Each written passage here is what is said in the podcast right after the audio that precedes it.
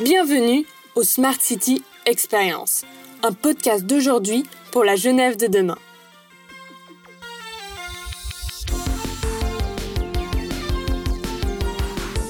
Je m'appelle Megan Siméon et je viens de finir mon bachelor en économie d'entreprise à la Haute École de Gestion. Pour ce podcast, j'ai la chance d'échanger avec des experts qui nous parleront de leur vision des Smart Cities. C'est un sujet qui me tient à cœur car les Smart Cities représentent une réelle solution pour un avenir plus durable et inclusif.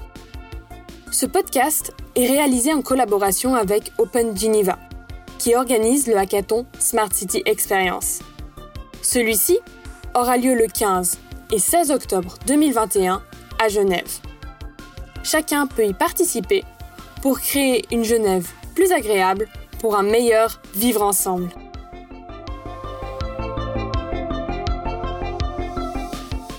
Dans ce premier épisode, nous échangeons avec Clara Miard de directrice exécutive à la direction Smart City des services industriels de Genève, et Alexandre Bossard, coordinateur de la direction des travaux et services industriels de la ville de Puy. Grâce à eux, nous aurons une meilleure compréhension du concept des Smart Cities et de son application dans deux villes aux problématiques différentes, Genève et Puy. Leur ville idéale? Je vous donne un indice un mix ville-campagne et une ville agréable pour ses habitants. Alors bonjour euh, Madame Millard, merci d'avoir accepté euh, notre petite interview pour ce podcast au sujet des, Smart Cities. Commençons tout de suite. Est-ce que vous pourriez commencer par euh, vous présenter en quelques mots? Bonjour et merci pour euh, l'opportunité euh, de parler sur les Smart Cities. Donc, euh, Clara Millard de Reudre et je suis directrice exécutive de la direction Smart City au SIG, Service industriel de Genève. Donc, j'ai repris cette direction il y a environ six mois. Et auparavant, j'ai eu un parcours professionnel assez international euh, dans, la chimie, euh, l'industrie, euh, avec différents rôles en stratégie, marketing, développement durable. Et donc, je suis ravie aujourd'hui de pouvoir mettre ces compétences au service d'une Smart City sur le canton de Genève. Est-ce que vous pourriez nous expliquer un peu quelle est la philosophie derrière une Smart City Alors, le, but ultime de la Smart City, en tout cas comme nous, nous la concevons, c'est vraiment un objectif par rapport euh, aux enjeux climatiques. Et en fait, même de manière un peu plus large, si on regarde les objectifs de développement durable, en fait, l'idée, c'est vraiment d'adresser un certain nombre d'entre eux, pas seulement celui qui s'adresse aux villes durables, mais aussi euh, d'autres tels que ceux sur le bien-être, la santé, euh, les énergies propres, l'économie, une économie plus circulaire, etc. Donc vraiment un objectif à, but de développement durable. Et, euh, et la philosophie, euh, pour nous, il est important qu'elle ne se fasse pas sans l'adhésion du citoyen. Donc une Smart City qui se fait avec le citoyen, avec les différentes parties prenantes, et donc qui concilie à la fois bien-être, durabilité et implication des parties prenantes. Très bien, donc on peut vraiment dire qu'une Smart City, c'est un mix entre la technologie, le social et l'écologie finalement. Complètement. En fait, pour nous, la technologie, euh, c'est un moyen et non une fin. Donc la technologie est très importante, la technologie numérique, mais pas que. On a un certain nombre de technologies en place, la mobilité, etc. Mais ça reste un moyen euh, pour une fin qui est vraiment une fin de, durabilité. Est-ce que vous pourriez nous donner euh, un peu des exemples concrets qui distinguent une smart city d'une ville euh, comme on la connaît, comme on a l'habitude de vivre? Un exemple assez facile, par exemple, on a travaillé sur la pose de capteurs sur la ville de sur Carouge, et en fait, l'objectif de ces capteurs permet de mieux gérer les parkings pour les, la mobilité sur Carouge, et donc par ces capteurs de réduire en fait euh, de, rendre plus simple pour les citoyens de trouver une place. Et en fait, il euh, faut savoir qu'à peu près 20% du trafic sur Genève est lié à des gens qui cherchent une place. Donc, si on arrive par un système de capteurs et des applications associées à mieux gérer, euh, aider les automobilistes à trouver une place, on a un impact très important d'un point de vue euh, émissions liées à ce trafic sur, euh, sur la ville. Pour aller plus en avant dans ces concepts, on a des concepts beaucoup plus intégrés sur lesquels on travaille, et notamment un exemple euh, pour le canton de Genève.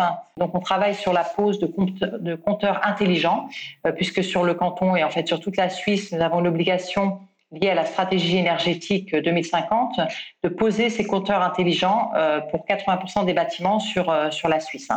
Et donc on travaille à cela et on essaie de faire cela d'une manière où on pourra valoriser ces données tout en respectant euh, tout en respectant la, la, la, sphère privée du citoyen, puisque là, on rentre vraiment euh, chez les citoyens avec ces compteurs. Donc, comment agréger euh, l'information de sorte que l'on puisse valoriser ces données dans des, dans des optiques d'optimisation énergétique, mais également s'assurer de préserver la sécurité de l'information de la donnée pour le citoyen. Donc ça, c'est le type de solution sur lequel on travaille et, et qui se font notamment avec le citoyen, pour le citoyen et avec le citoyen le citoyen est vraiment impliqué euh, dans la démarche de A à Z finalement.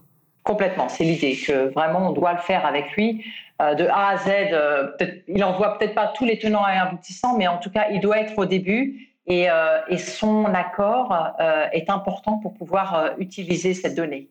Pourquoi moi, par exemple, en tant qu'habitante, je devrais me soucier de vivre dans une ville de type Smart City, une ville intelligente? Bah, déjà, euh, par rapport aux enjeux climatiques, hein, il faut savoir que l'urbanisation euh, représente un certain nombre de, problématiques et l'urbanisation, aujourd'hui, à peu près 50% des habitants vivent en ville et on estime que ça va, on va atteindre 70% d'ici 2050. Euh, alors les villes, elles représentent 3%, 2% de la superficie, mais 75% des ressources qui sont consommées et 70% des émissions de gaz à effet de serre. Donc on est obligé de repenser la ville par rapport à tout ça. Et il y a un certain nombre de problématiques qui vont avec tout ça, bien évidemment. Euh, la qualité de vie, les îlots de chaleur en ville. donc un certain nombre de problématiques qui sont créées par cette urbanisation amplifiée. Dans une smart city, par exemple, chaque citoyen comme moi pourrait mieux vivre, avoir une meilleure qualité de vie, meilleur, mieux respirer, avoir moins chaud l'été aussi. Exactement. Donc il y a cette partie bien-être avec la qualité de vie, donc euh, on regarde notamment, on aide euh, les villes avec la stratégie d'arborisation. Donc comment faire en sorte que tout en mettant nos réseaux, euh, nos réseaux thermiques qui vont permettre d'amener le chaud et le froid avec des énergies renouvelables, mais comment on le fait tout en respectant cette stratégie d'arborisation des villes. Donc ça, c'est vraiment au cœur des problématiques sur lesquelles on réfléchit actuellement pour garantir justement cette qualité de vie euh, aux citoyens. Donc la gestion des, chantiers euh, optimisés, mais aussi euh, donc l'arborisation, etc., qui permet d'améliorer cette qualité de vie et, gérer les îlots de chaleur, comme, comme on disait justement.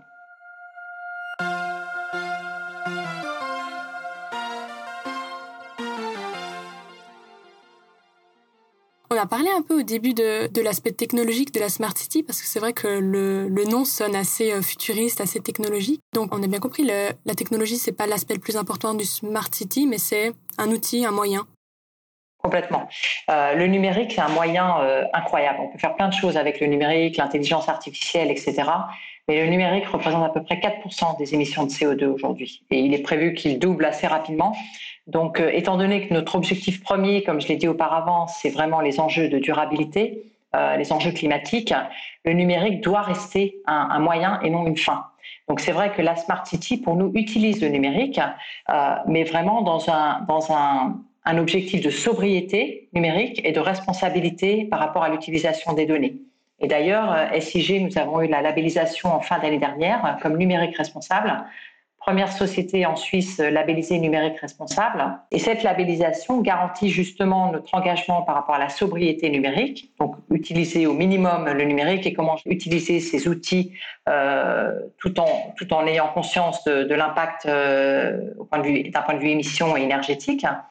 Euh, mais aussi la responsabilité par rapport à l'éthique de la donnée. Donc, euh, comment on peut garantir cette éthique de la donnée? Ça, c'est vraiment au cœur de nos réflexions sur le numérique responsable. Oui, c'est vrai qu'on entend euh, souvent ces derniers temps que le streaming ou YouTube, ça consomme énormément d'électricité.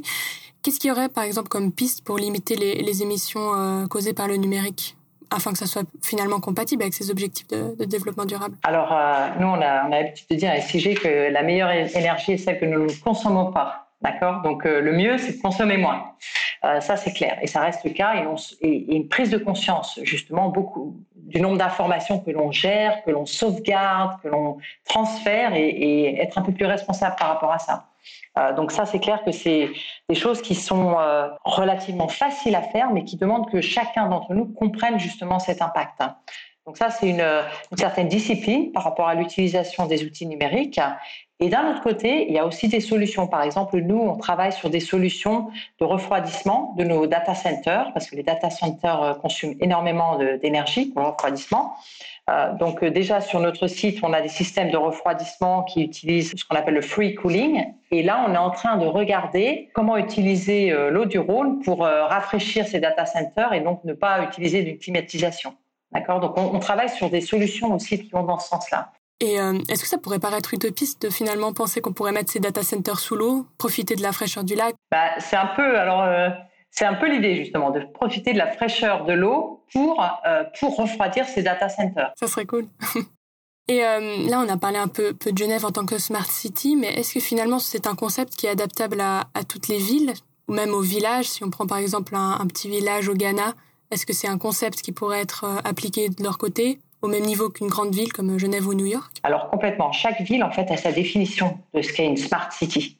En fait, qu'est-ce qu'on veut dire par smart city? C'est vrai que c'est un mot anglais, alors tout de suite on pense euh, certaines choses, et puis on a, on a beaucoup entendu parler de la smart city de Google et ce genre de choses, donc tout de suite on pense euh, numérique. Mais comme je vous l'ai dit auparavant, pour nous, une ville intelligente, c'est une ville qui vraiment aide à faire avancer les problématiques de développement durable dans leur sens le plus large. Et si on pense comme ça, smart, en fait, c'est une responsabilité par rapport aux enjeux climatiques, bah, en fait, on peut la faire partout. Mais sauf qu'elle va se décliner différemment. Alors au Ghana, il y a des besoins de qualité de vie qui sont différents de ceux de la Suisse. Donc forcément, ça va se décliner différemment. Donc en fait, chaque ville va pouvoir avoir ses solutions. Nous, par exemple, on a le Génilac, le programme donc Génilac qui permet d'utiliser l'eau du lac comme système de refroidissement, mais aussi de, réchauffement, avec une eau qui est toujours à 7 degrés en profondeur. Euh, bon, bah ça, on peut le faire qu'à Genève. Donc, euh, chaque ville, en fait, peut avoir ses solutions par rapport à son écosystème et, euh, et son organisation territoriale. Donc vraiment, c'est une philosophie un peu euh, universelle, mais chacun, chaque ville peut décider de l'adapter en fonction de sa topographie, de ses ressources naturelles et euh, de ce qu'elle a à sa disposition finalement. Exactement. On parlait de l'amélioration de la qualité de vie au, Ghana. J'imagine aussi que les, au niveau de l'impact, c'est différent pour euh, chacune des villes qui va implanter ce, ce, système, cette philosophie de Smart City.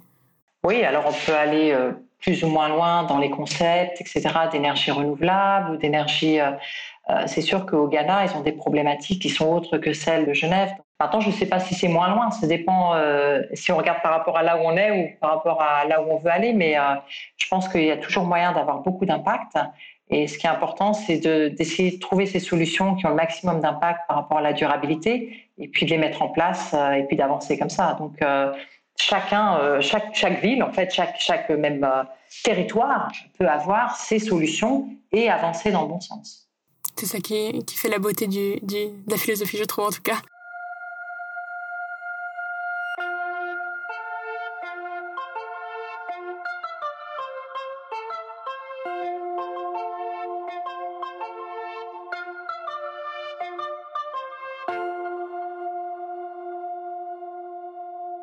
Parlons peut-être un petit peu de, de, votre mission au SIG. Parmi les projets qui sont menés euh, actuellement, ou bien dans le passé ou dans le futur, euh, pour élaborer une Smart City à Genève. Quel est le plus original selon vous? On en a tellement. En fait, fait on, parle de la Smart City, euh, mais c'est vrai qu'il y a déjà énormément de choses qui sont faites.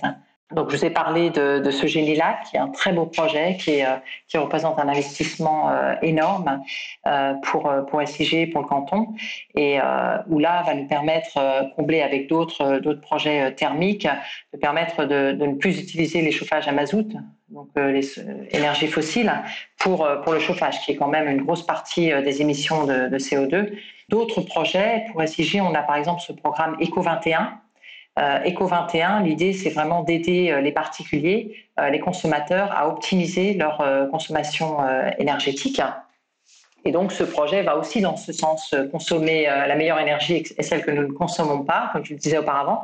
Donc, ça, c'est également un très beau projet et inclure le citoyen dans, dans, la démarche, quoi, finalement. Chacun peut, à sa, à sa manière, faire des petits, petits gestes. Alors, dans ce, ce type de projet euh, où on implique le citoyen, récemment, donc, on a mis euh, des panneaux solaires sur le stade de Genève.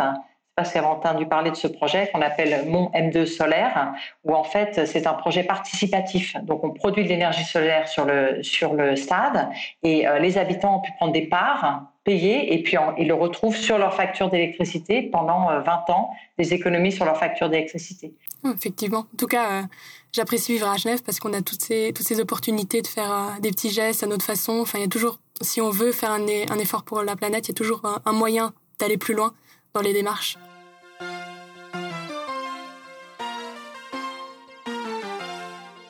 Alors, on arrive gentiment à la fin de, cette interview. La dernière question qu'on pose à tous nos invités, c'est à quoi ressemblait, ressemblerait pour vous pardon, euh, la ville idéale? Alors moi, je suis originaire de la campagne. Je suis, née, mon père est agriculteur, donc je suis née à la campagne, et j'ai beaucoup habité en ville. Et en fait, la ville idéale, pour moi, elle combinerait les deux, les avantages de la campagne et les avantages de la ville c'est-à-dire qu'on aurait une mobilité qui est optimisée, mais durable en même temps, euh, une efficience énergétique, la possibilité justement de faire ces quartiers intelligents où on intègre des communautés d'énergie pour optimiser ces flux d'énergie, amener l'énergie renouvelable. Et puis on a le bien-être de la campagne avec euh, l'arborisation, la végétation, tout en étant en ville. Donc vraiment une ville qui arriverait à concilier euh, un peu plus ces deux aspects de la campagne et de la ville, pour moi, serait une ville idéale d'avoir vécu euh, à la campagne et de la ville, ça vous donne pas mal euh, d'expérience en ce en ce qui pourrait être fait euh, finalement dans une ville, mais aussi à la campagne pour. Exactement, et c'est pour ça que je sais que j'ai besoin de cette nature autour de moi et pouvoir la retrouver. Mais c'est pas que ça, mais au moins permettre que qu'on adresse ces enjeux de la, les enjeux climatiques avec la manière dont on organise les villes. Pour moi, c'est vraiment important, effectivement. on a de la chance à Genève, on a beaucoup beaucoup de nature trouve qu'on a beaucoup de parcs, beaucoup de forêts, on peut aller se balader. Euh. Exactement, on a beaucoup de choses et c'est vrai que nous, on doit euh, faire attention de bien les maintenir malgré les, travaux qu'on fait. Par exemple, je parlais des réseaux thermiques, euh, donc qui représentent beaucoup de travaux. Donc, comment maintenir tout ça tout en réalisant nos objectifs d'un point de vue de la thermique, donc des énergies renouvelables pour le chaud et le froid. Super, Madame Millard Reudre, merci de, de, nous avoir reçus. Merci pour cette belle conversation au sujet des Smart Cities. Un grand merci à vous et puis je me réjouis euh, de cet hackathon qui arrive au mois d'octobre et qui sera pour nous une vraie source euh, d'inspiration.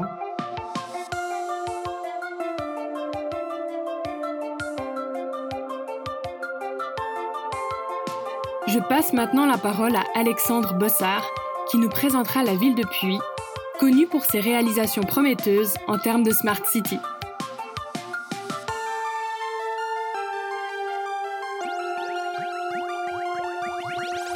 Bonjour Monsieur Bossard, merci de nous accorder ce petit entretien au sujet des Smart Cities, ça nous fait vraiment plaisir. Bonjour, euh, merci de l'invitation. Est-ce que vous pourriez peut-être commencer par euh, vous présenter un petit peu?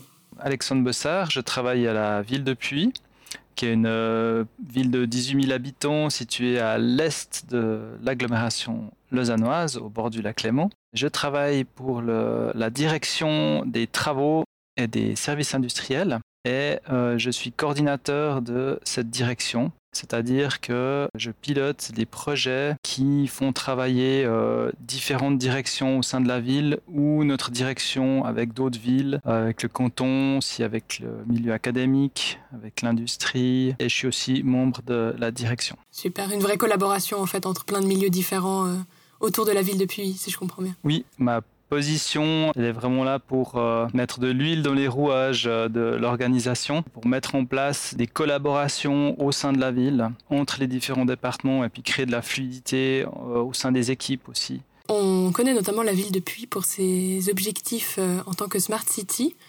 Qu'est-ce que ça représente pour vous, en fait, le concept de Smart City? Comment vous le voyez? Le concept de Smart City, il a émergé à Puy de façon assez naturelle. On est une petite ville qui a peu de ressources, donc le concept de Smart City, il a émergé de façon très pragmatique. Notre ville, on doit répondre à des besoins concrets de la population. Quand il y a un besoin qui, qui émerge, on va lancer un projet pour répondre à ce besoin. Dans certains cas, le numérique euh, apporte une plus-value sur le projet. Ce qu'on s'est rendu compte, c'est qu'on a plusieurs projets où le numérique apportait cette plus-value et dans un second temps, on a fait, on a fait un, comme un pas en arrière et puis on s'est dit euh, maintenant il faut qu'on fasse une réflexion sur le numérique parce qu'on se rend compte que de plus en plus il y a du numérique dans les projets. Et c'est là qu'on a défini notre concept Smart City qui se définit en quatre mots.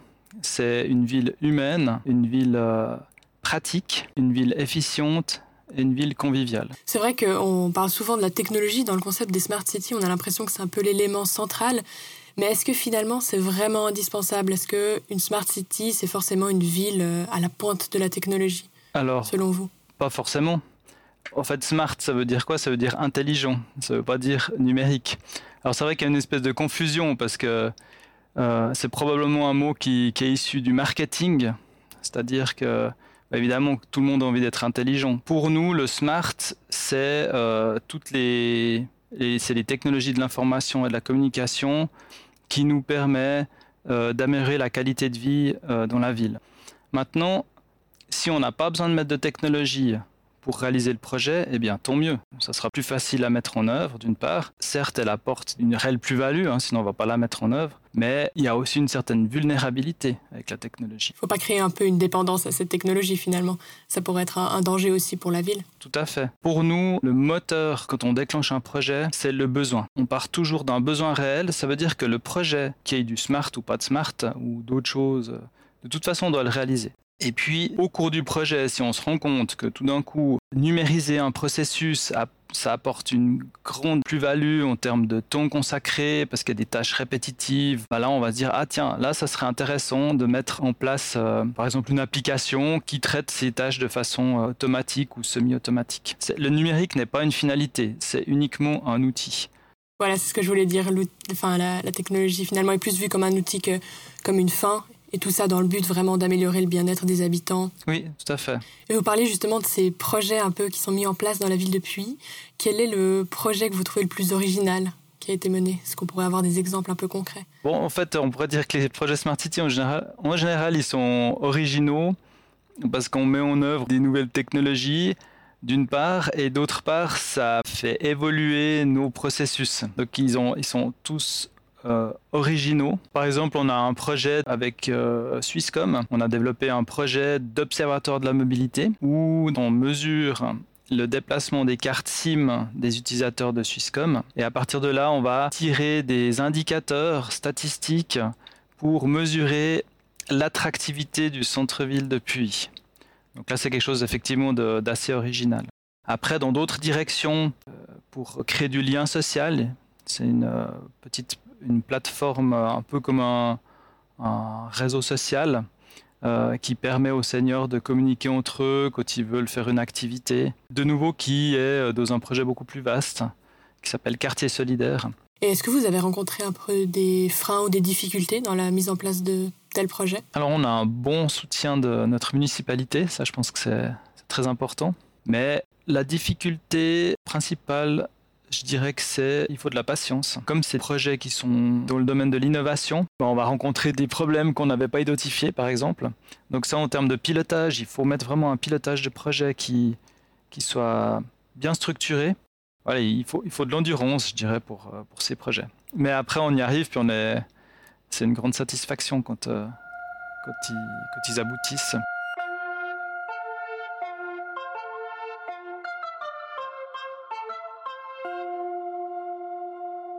Est-ce que vous avez un modèle Smart City dans le monde, une ville qui vous inspire particulièrement? En fait, le Smart City, c'est pas un but en soi. Donc j'ai de la peine à être inspiré par une ville ou un modèle euh, dans le sens large. Je serais plutôt inspiré par, euh, par un projet.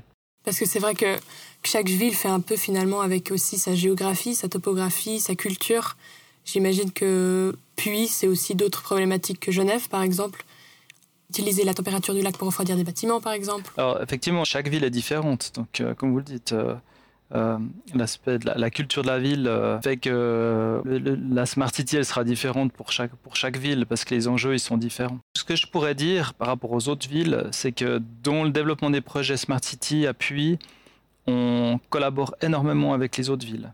Ça permet le fait de travailler avec différentes villes comme chaque ville a des enjeux différents, il y a une organisation politique, une organisation administrative, une culture, de, une culture euh, évidemment des personnalités différentes.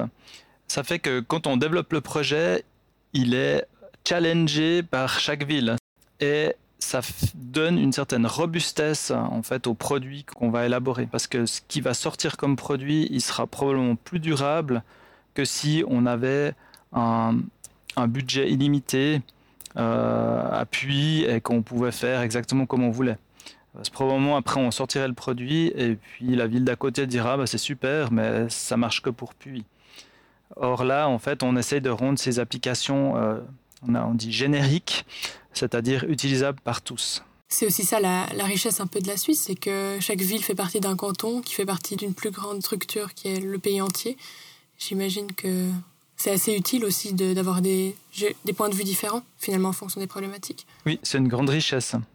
C'est une grande richesse, puis c'est quelque part chaque ville est un laboratoire parce que chaque ville est différente. Elle a aussi euh, politiquement, hein, les villes elles ont comme une belle autonomie. Alors ça permet en fait, chaque ville va créer sa propre application pour son usage propre, mais quelque part, bah, ça développe des compétences, ça développe un chemin pour arriver à l'objectif, un autre chemin pour arriver au même objectif. Puis quand on met ensemble toutes ces connaissances, toutes ces compétences, euh, il y a une grande richesse là de, savoir, de culture, et puis aussi tout simplement aussi financièrement. C'est-à-dire que bah voilà, si on se met à 4 pour développer une application, ben, probablement qu'elle sera euh, moins chère que si euh, on la développe tout seul.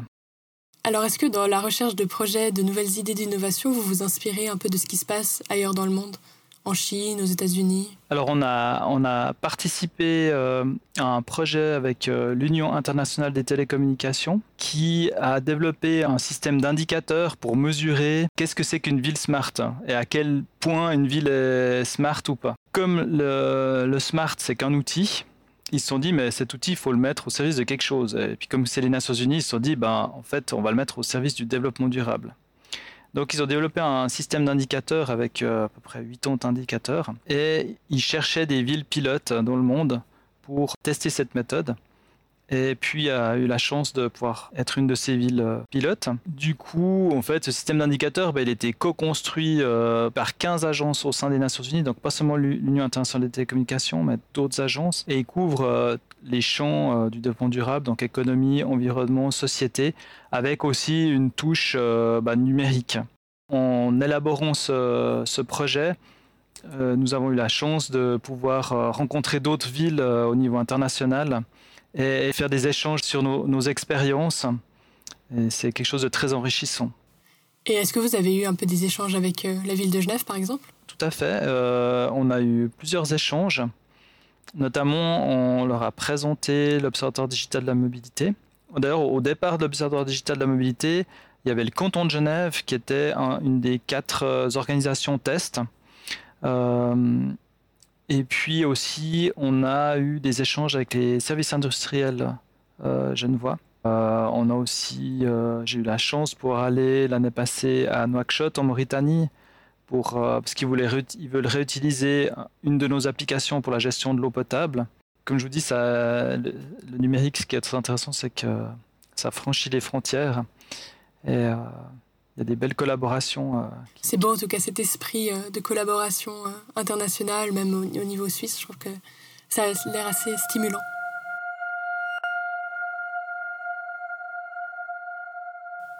Et quels sont finalement un peu les, objectifs à plus long terme pour la ville de Puy? Est-ce que vous avez fixé des objectifs à deux ans, cinq ans On a des objectifs à cinq ans avec un, un plan d'investissement, avec un programme de législature. Maintenant, au niveau du SMART, lorsqu'on a fait la réflexion sur notre stratégie numérique, au départ, on voulait faire euh, un livre blanc avec euh, voilà notre vision à 5 ans, à 10 ans. Et rapidement, on s'est rendu compte que les technologies, elles évoluaient tellement rapidement que ce livre blanc, il serait dépassé peut-être dans les quelques années qui, qui suivent. Du coup, on est plutôt parti sur des valeurs, convivialité, euh, efficience, pratique et humaine. C'est ça, c'est la ville qu'on aimerait. Et on va construire nos projets sur ces valeurs-là. Ça va nous permettre de calibrer nos projets. Maintenant, nous, on se réfère vraiment au programme de législature. C'est-à-dire que les politiques, ils vont, ils vont définir euh, les objectifs pour les cinq ans à venir. Et puis, à partir de là, ça va déclencher des projets. Et dans l'analyse des projets, enfin, les projets vont se développer. Et s'il y a besoin de numérique, on, ben, développera du numérique. Puis s'il n'y a pas besoin de numérique, on ne va pas le faire. Et finalement, la question que je pose à tous nos invités, pour vous personnellement, à quoi ressemblerait euh, la ville idéale? La ville idéale, c'est une ville bah, qui, est, durable, qui, est résiliente aussi, ça c'est très important. C'est une ville où les gens s'y sentent bien, où ils peuvent se développer, ils peuvent grandir, ils peuvent euh, échanger, euh, entre les générations. C'est une ville qui a de l'apprentissage, il y a de la culture, de la joie. Une ville qui soit belle, peut-être aussi esthétiquement, en termes d'aménagement des bâtiments, d'aménagement de l'urbanisme. C'est une ville aussi qui communique avec les autres villes, qui est en lien aussi avec la, campagne qui l'entoure, son environnement. Pour moi, ça serait ça la ville idéale. Mais c'est personnel.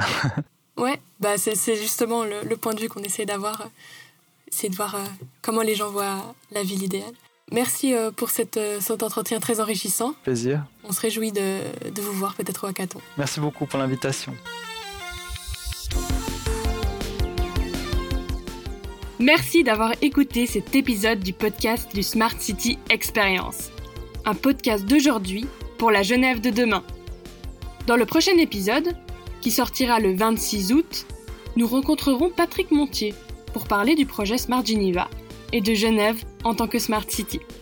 Pour ne pas rater sa sortie, rendez-vous sur la page Instagram d'Open Geneva et sur le site internet opengeneva.org. Je remercie l'équipe d'organisation du Smart City Experience pour la réalisation de ce podcast, Julia Dallest et Hugo Powell de Powell Media, ainsi que tous nos invités. À la prochaine!